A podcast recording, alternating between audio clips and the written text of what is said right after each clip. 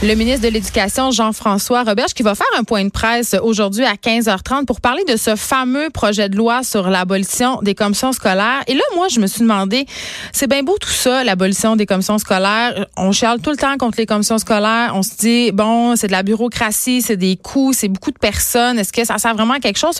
J'ai eu envie d'aller parler à quelqu'un qui est sur le terrain, une enseignante, de la réalité des professeurs euh, et des, ce que ça pourrait faire concrètement sur le terrain, abolir les fameuses commissions scolaires. Je parle avec Marjorie Racine. Bonjour, Madame Racine. Bonjour. Vous êtes enseignante sur la rive sud de Montréal. Vous êtes aussi membre de la Fédération nationale des enseignants et des enseignantes du Québec. Là, bon, le, journal de Montréal ce matin rapportait que l'abolition des commissions scolaires, et ça c'est beau, là, ça frappe l'imaginaire, on aime ça, là, ça ramènerait 45,5 millions euh, de dollars et ça serait notamment utilisé, ces beaux bidous-là, pour engager 160 professionnels, par exemple, comme des orthopédagogues. Mais bon, tout ça a l'air bien beau. La réalité sur le terrain, quand on parle du manque de professionnels, c'est quoi? Est-ce qu'on en a vraiment besoin? Est-ce qu'on devrait mettre cet argent-là ailleurs? Qu'est-ce qu'on devrait? Comment ça se passe? Ah oui, c'est clair. Puis en partant là, dans le fond, qui va pleurer les coupures là au niveau des commissaires? Pas moi en tout cas. bon ben, on est probablement deux. L'idée derrière ça, c'est de dire comment on se pose plein de questions en lien avec euh, ce que le ministre va annoncer tout à l'heure d'ailleurs. Puis c'est très, c'est inquiétant en fait. On, on, peut se demander justement qui va gérer ces fameux budgets que les commissions scolaires gèrent en ce moment? Vous me parliez justement de services euh, à l'élève ou de, de, de sommes qu'on va allouer au niveau des, des, des élèves, mais c'est qui va gérer? Est-ce que ça va devenir les directions d'école qui vont gérer ces budgets-là? Elles ne sont pas nécessairement meilleures que les commissions scolaires pour gérer des budgets, c'est ce que j'aurais envie de dire. Ben exactement. Puis vous savez, aujourd'hui, les, les, directions euh, sont, ils sont tous en pénurie au niveau des directions, là, autant au, niveau du personnel tout confondu. Ce qui fait que euh, les gestionnaires de, de, de, nos boîtes, de nos écoles, là, la centralisation qu'on avait avec les commissions scolaires, de quelle façon ça va se vivre avec euh, les centres de services, ou je ne sais comment ils vont les appeler. Mais ce qui est inquiétant, c'est que nous, nos élèves qui sont en difficulté dans nos milieux, oui, le manque de services est criant, mais à partir du moment où chaque milieu va devenir autonome à gérer ses sous, c'est ce qui va, si c'est ce qui se produit, ben là, la direction ne pourra pas faire une demande au sein de la commission scolaire pour obtenir des sommes supplémentaires en lien avec des besoins spécifiques. Et vous savez qu'il y a aussi l'attribution là, de tout ce qui est en lien avec le perfectionnement, en lien avec des classes pour des élèves en difficulté.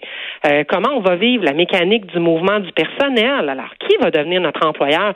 Euh, c'est assez questionnant, c'est inquiétant. On, se demande ce que le ministre va annoncer dans quelques heures. Puis on a hâte d'obtenir des, réponses à ces questions-là. OK. Euh, bon, évidemment, là, on se parle euh, des commissions scolaires, mais on, ne va pas se mettre la tête dans le sable. Je crois que l'école au Québec a un gros problème en ce moment. Euh, abolir les commissions scolaires, ça sera pas nécessairement une panacée. Qu'est-ce qui cloche dans nos écoles concrètement, Madame Racine? Ben moi, je pense que clairement, là, la valorisation de la profession là, va passer par une somme d'argent intense qu'on va venir mettre dans le système d'éducation. Très clairement, là, on, pas juste le euh, on le vit en ce moment, là, on a nos commissions scolaires, on, s'entend. Mais à partir du moment où ils vont comme sortir ces sommes-là pour les injecter dans les différentes écoles, mm. comment ça va se vivre au quotidien? Là? Moi, si vous me parliez de 46 millions tout à l'heure qu'on va sauver sur quatre ans là, en abolissant les salaires des commissaires, là, mais je sais pas si on, on fait un petit calcul vite vite, là, il me semble que ça, ça représente l'équivalent là, d'une personne par commission scolaire par quatre ans. Là. Je ne sais pas de où on va gagner des services avec ça. Là. Mais ça, pour moi, là, c'est, c'est pas un gros gain. Là.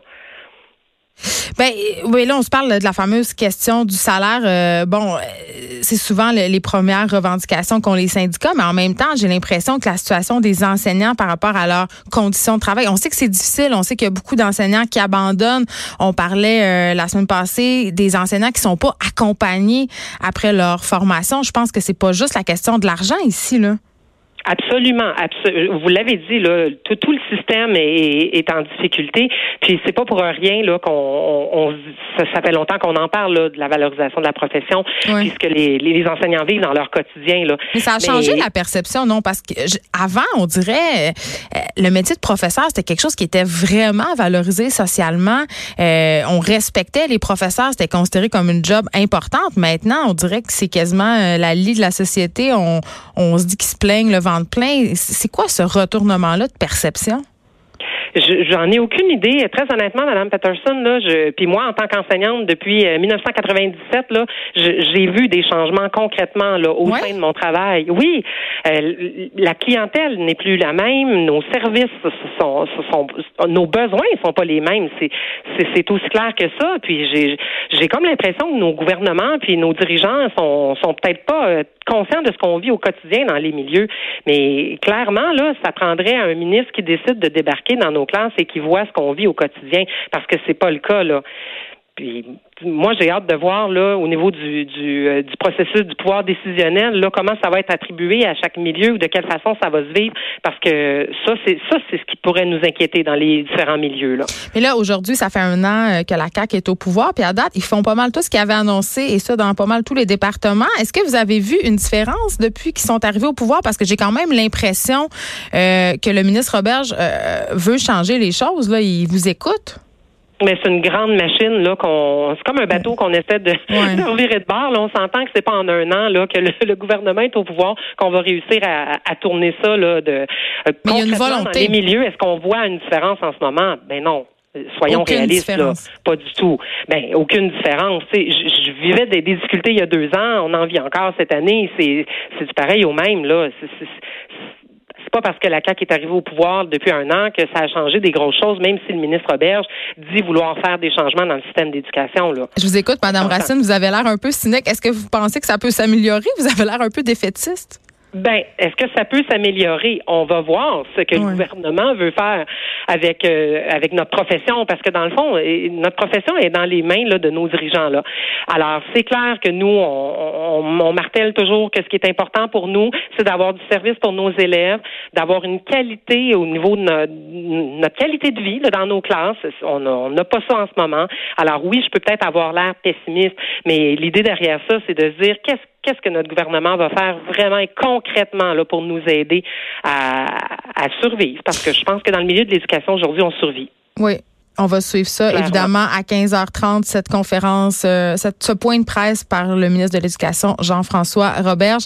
Merci, Madame Racine, de nous avoir parlé. Marjorie Racine, qui est enseignante sur la rive sud de Montréal et aussi membre de la Fédération nationale des enseignantes et des enseignants du Québec.